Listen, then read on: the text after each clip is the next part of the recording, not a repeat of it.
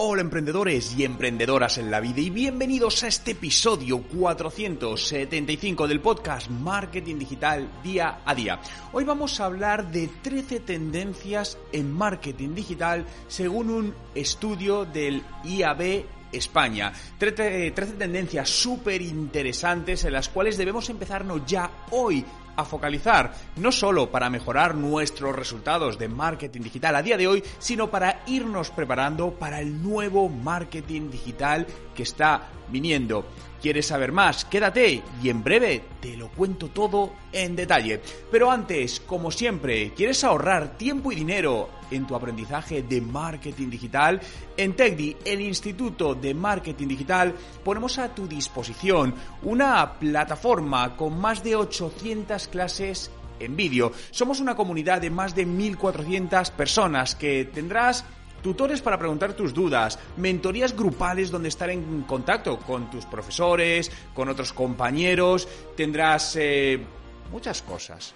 ¿Quieres saber más? Visita nuestra web en techdi.education. Tienes el enlace en la descripción. Y además, si no sabes por dónde empezar, ¿no? Que esto nos pasa mucho y nos contacten y nos dicen, oye Juan, ¿por dónde empiezo? No te preocupes, porque cuando eres alumno tienes un servicio gratuito de asesoría personalizada donde creamos tu ruta de aprendizaje. Te decimos por qué cursos y cómo debes ir aprendiendo. Así que visita nuestra web. Hoy es martes 11 de mayo de 2021 y mi nombre, Juan Merodio.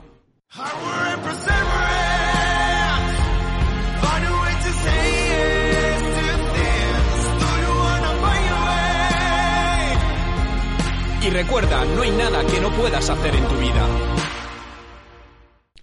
Y hoy vamos a hablar de 13 tendencias en marketing digital según un estudio realizado por el IAB España.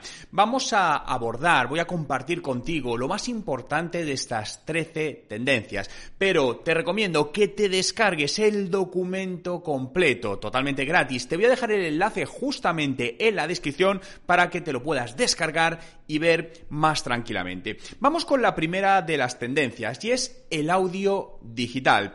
Las estrategias de voz, todas las estrategias de audio, como puedes ver, están creciendo constantemente. Si ahora mismo estás escuchando este podcast, es una clara demostración que todo lo que tiene que ver con voz está en una creciente demanda y creciente oferta, donde cada vez más las marcas están buscando también cómo utilizar el contenido auditivo para dar soporte a, a su marca, para llegar a sus consumidores como arma de venta. De hecho, seguro que escuchas podcasts con cierta frecuencia y es posible que en muchos de ellos te estés empezando a encontrar publicidad o marcas que patrocinan estos podcasts, lo que, sucede, lo que sucedía antaño, ¿no? Con los vídeos en YouTube, está empezando a pasar con los podcasts, porque cada vez son más los usuarios que consumimos los podcasts, por lo tanto, tenemos una potente herramienta de marketing, de comunicación, de ventas, de publicidad en este canal que las marcas están aprovechando. El podcasting sigue creciendo, de hecho se está empezando a consolidar ya como formato publicitario. Queda todavía que grandes players del mundo del podcasting, por ejemplo Spotify, active de manera global la publicidad. Todavía no lo ha hecho, tiene sus formatos publicitarios, pero parece ser que no mucho tiempo, aunque no hay una fecha concreta, eh, va a ser posible poder monetizar los podcasts con publicidad. Igual que hacemos en YouTube, donde puedes poner vídeos y ganas dinero en función de los vídeos que se muestran. Bien, imaginaos lo mismo en tu podcast. Esto ya está sucediendo, lo que queda es que se abra masivamente. Por lo tanto, todo lo que tiene que ver con contenidos auditivos, contenidos con voz, es una de las grandes tendencias del mundo del marketing digital. Por lo que aquí, planteate qué estrategia de contenidos auditivos, qué estrategia de audio estás siguiendo en tu empresa. Y quiero dejar claro, estas 13 tendencias de las que voy a hablar son aplicables a empresas de todo tipo, ¿no? No quiero que pienses que esto únicamente son para grandes empresas. Todo lo que te estoy diciendo, todo lo que te voy a compartir, eh, para un emprendedor, para una persona que es su propia marca, o es autónomo y tiene sus clientes, puede utilizarlo. Es más, debes empezar a utilizarlo ya mismo. Fijaos, segundo, el branded content, ¿no? Nada novedoso, es decir, algo que lleva mucho tiempo, el contenido de marca. Pero este branded content se está consolidando en eventos digitales dada la actual coyuntura. este contenido de marca antes se daba mucho más en eventos físicos, eventos presenciales, pero hoy en día lo estamos encontrando en eventos digitales. También todo el auge de los contenidos, podemos decir un remix de contenidos, por ejemplo los reels de Instagram que están creciendo mucho, o canales como puede ser TikTok y por supuesto en la consolidación del multiformato, ¿no? Siempre tenemos, eh, tenemos que pensar, unas semanas hablé del marketing omnicanal, ¿no? Que no multicanal, que no es lo mismo. Por lo tanto, te recomiendo, echa unos podcasts atrás cuando acabes este y escúchate eh, el podcast del, eh, del omnicanal, del marketing omnicanal, ¿no? Porque ahí es hacia donde estamos yendo. Y una de las claves para hacer más rentable el marketing es hacerlo omnicanal. Si te está pasando, tienes esta sensación o estás, o los números te lo están diciendo, que el marketing digital cada vez te está funcionando peor o te está dando peores resultados, estás vendiendo menos, tu coste de adquisición de clientes mayor, probablemente es porque no estás implementando una estrategia de marketing omnicanal correcta, porque es hacia donde tenemos que trabajar, en cómo somos capaces de integrar distintos canales, distintos mensajes, distintos formatos para acompañar a ese usuario desde que nos conoce hasta que nos compra y hacer que el porcentaje de conversiones, es decir, de ventas, sea mayor al que tenemos. Tercera tendencia, los data, los data, el dato, los datos, ¿no? Eh, fijaos que tenemos un problema creciente que es eh, relacionado con el tema de privacidad de datos, ¿no? Y esto va a suceder de manera mayor, va, a crecer este problema, ¿no? Ahora mismo estamos viendo cómo tenemos fragmentación de datos. ¿Por qué? Pues de repente, pues aproximadamente un 15% de los usuarios que entran a tu web no aceptan la política de cookies. Y dependiendo de la web, hay webs que tienen un 40%. Entonces, en cuanto no aceptan las políticas de cookies, tenemos fragmentación de datos, es decir, no sabemos ese usuario de dónde ha venido, no sabemos qué ha visitado en nuestra web y si compra o nos contacta no sabemos nada de él, no tenemos una trazabilidad para poder decir, ah, qué bien, este usuario nos conoció por Instagram, de ahí pasó a nuestra web, de nuestra web visitó nuestra tienda online y ahí nos compró. Entonces ahí entendemos al cliente. Bien, esta fragmentación de datos, esta ausencia de datos es algo creciente, ¿no? Por lo tanto, la tendencia va a ser por procesos de aprendizaje profundo, lo que se llama el deep learning, con inteligencia artificial, es decir, con los datos que tenemos, que cada vez van a ser menos en ese sentido, ser capaces de predecir, de entender, de extrapolar comportamientos. Esto que puede sonar ciencia ficción, insisto que puede sonar para grandes empresas, no, esto es absolutamente para todos. De hecho, eh, lo he comentado ya en otros episodios, eh, Google Analytics 4 está enfocado hacia esto, ¿no? Por lo tanto, si todavía no tienes instalado el código de Google Analytics 4, hazlo lo antes posible, porque lo que te va a permitir es empezar ya a recoger datos para que en el futuro puedas usarlos. Por lo que ahora es muy importante, sobre todo en la parte de data, tener datos propios. Bien, siempre los datos eh, a mí siempre me ha gustado decir que es el oro o el petróleo ¿no? del mundo digital. Y es así. Lo más valioso que puede tener un negocio son los datos, datos de sus clientes, datos del conocimiento. Por lo tanto, preocúpate de crear esa estrategia de captación, almacenamiento, eh, bueno, eh, como, como no me sale otra palabra, y traducción de esos datos en conocimiento para tu negocio. Cuarta tendencia, es el acrónimo DOOH, que en inglés es Digital Out of Home, digital o digital fuera de casa. Básicamente, eh, la clave del marketing es la integración de los mundos online y offline, es la convergencia. Y esto es lo realmente complicado, pero realmente cuando compramos, tanto en el mundo físico como en el mundo digital, al final estamos constantemente saltando, bailando, viviendo en los dos mundos, ¿no? Estamos en una tienda física, pero a veces estamos con nuestro teléfono móvil. Esto no hay ningún tipo de duda. Por lo tanto, todo este, lo que llaman el digital out of home, es fundamental. Al final, generar experiencias, por ejemplo, de retargeting con campañas a tu dispositivo móvil.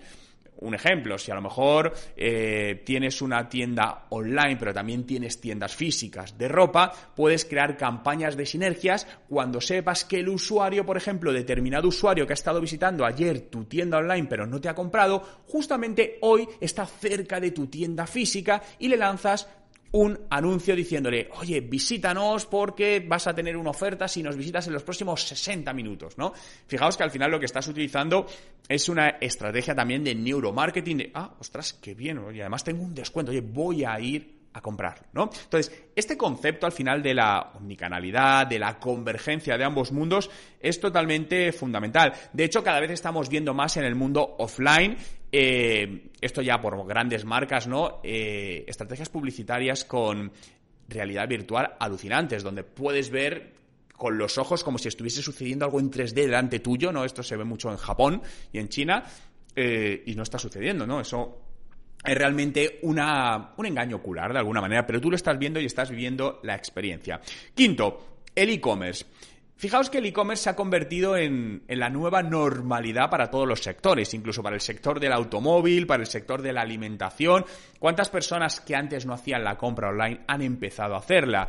Por lo que el e-commerce, y entendiendo el e-commerce no solo como un proceso de pago completo, es decir, eh, no vamos a pagar, si estamos buscando, por ejemplo, un coche, no vamos a pagar el coche a través de de, Internet, obviamente, pero sí puedes hacer una reserva, ¿no? De hecho, no es nada raro a día de hoy, yo estoy en la ciudad de Madrid, yo estoy buscando un coche, encuentro el coche que me gusta que está en Barcelona, por ejemplo, y al final hago un contacto online, hago un pago online de reserva y el coche me llega. Eso al final es una compra online, ¿no? Por lo que el e-commerce es una de las estrategias que todos los negocios deben implementarla en mayor o, o menor medida vendas productos, vendas servicios, pero es algo fundamental y que, sin lugar a dudas, va a ser creciente. Toda la parte que hablan de, del contenido comprable, ¿no? El shoppable content, por ejemplo, Instagram, ¿no? Donde Instagram te permite directamente en una fotografía poner etiquetas para que el usuario con tan solo poner el dedo encima, imagínate, de un bolso, de una camiseta, de unas gafas de sol,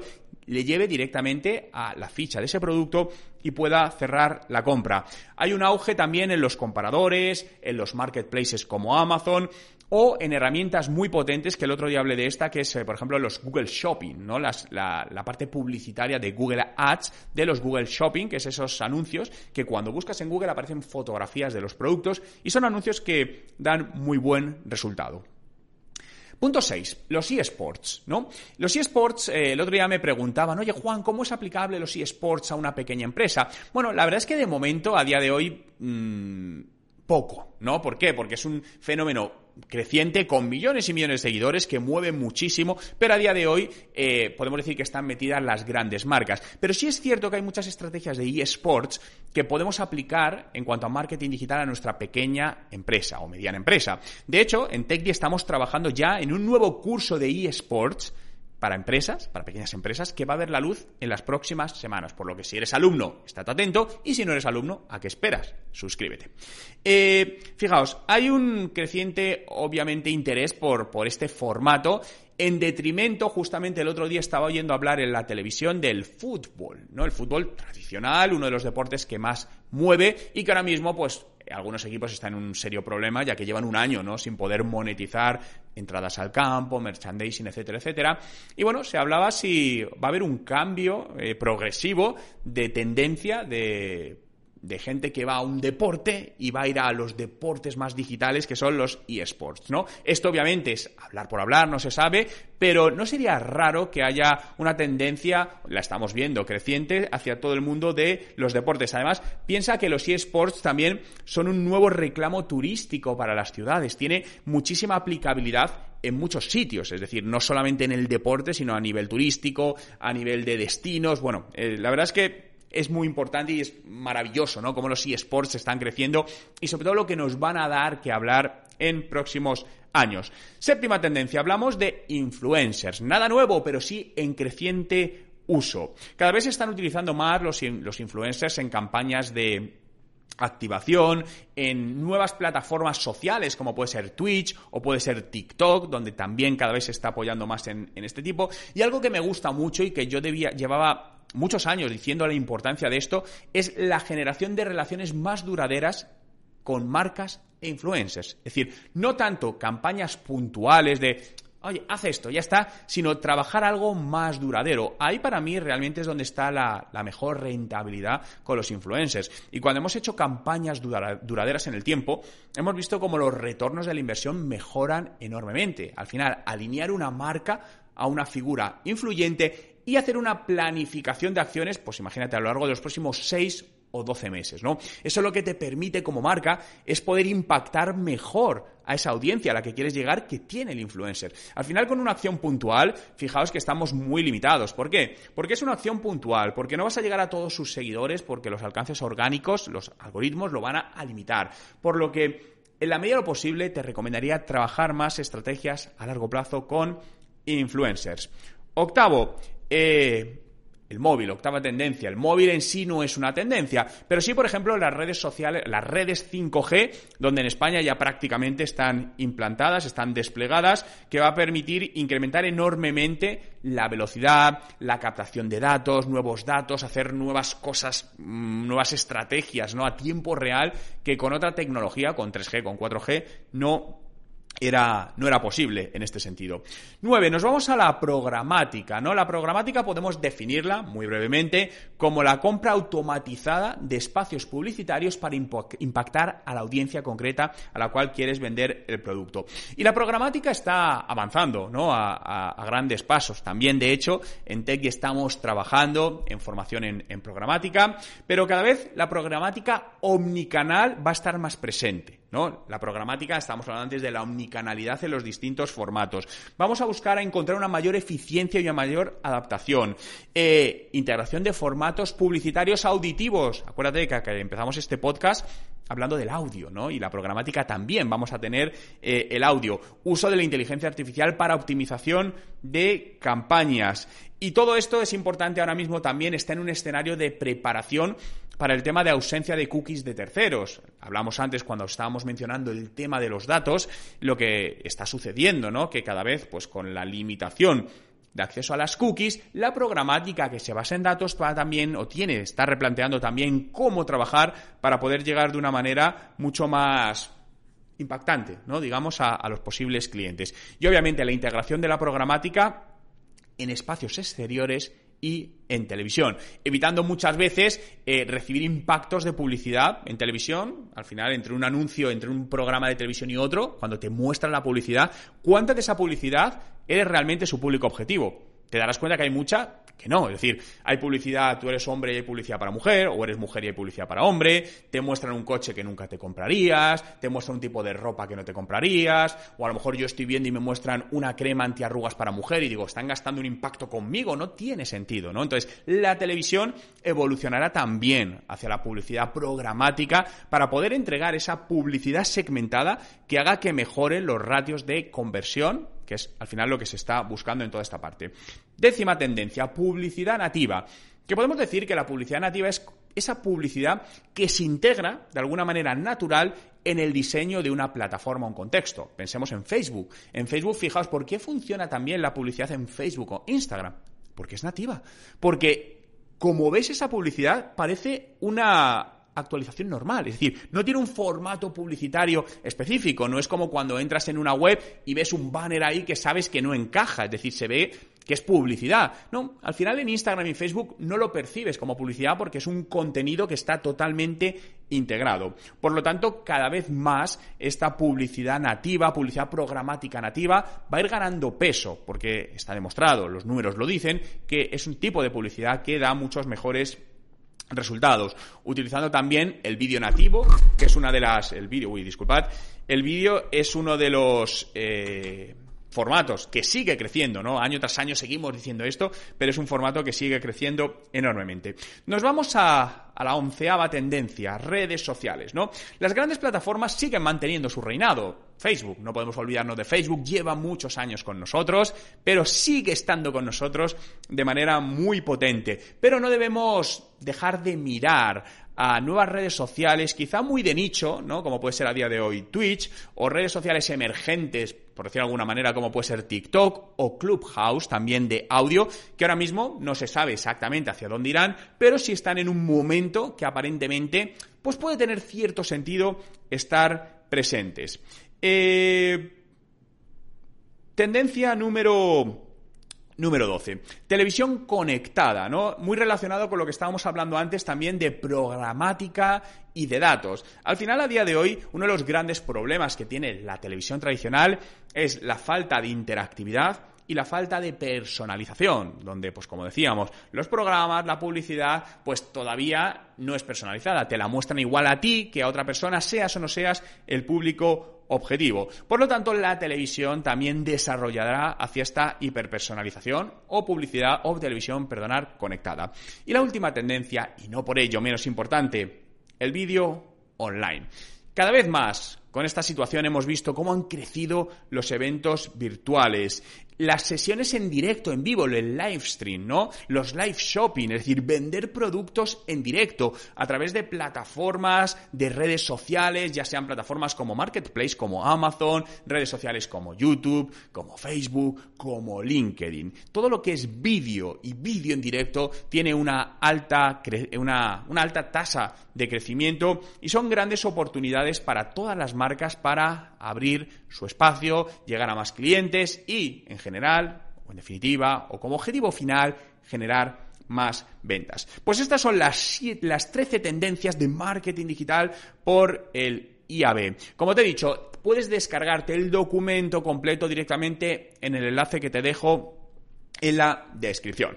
Muchas gracias a todos por estar aquí, por hacer posible un día más este podcast Marketing Digital Día a Día que puedes seguir en Spotify. Busca Juan Merodio, dale a seguir y todos los días estaré contigo con un nuevo podcast. Recuerda, si quieres unirte a la comunidad del Instituto de Marketing Digital para aprender día a día de la mano de los mejores profesionales y en la mejor compañía de marketing digital, visita nuestra web en techdi.education. Muchas gracias por estar ahí. Cuidaros y nos escuchamos mañana.